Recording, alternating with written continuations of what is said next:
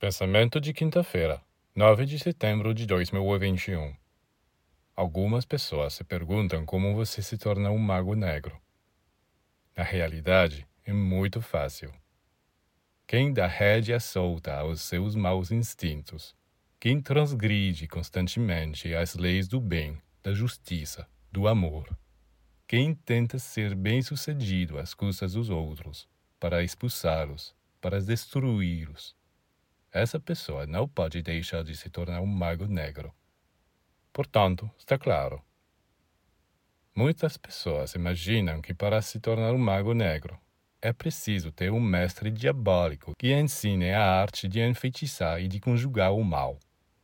Isso pode acontecer, mas não é absolutamente necessário um mestre para se tornar um mago negro.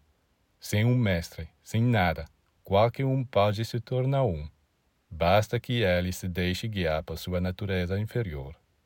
E o mesmo vale para o homem que pensa apenas em ajudar e iluminar os outros. Mesmo que ele não tenha nenhum mestre para ensiná-lo, ele está se tornando um mago branco.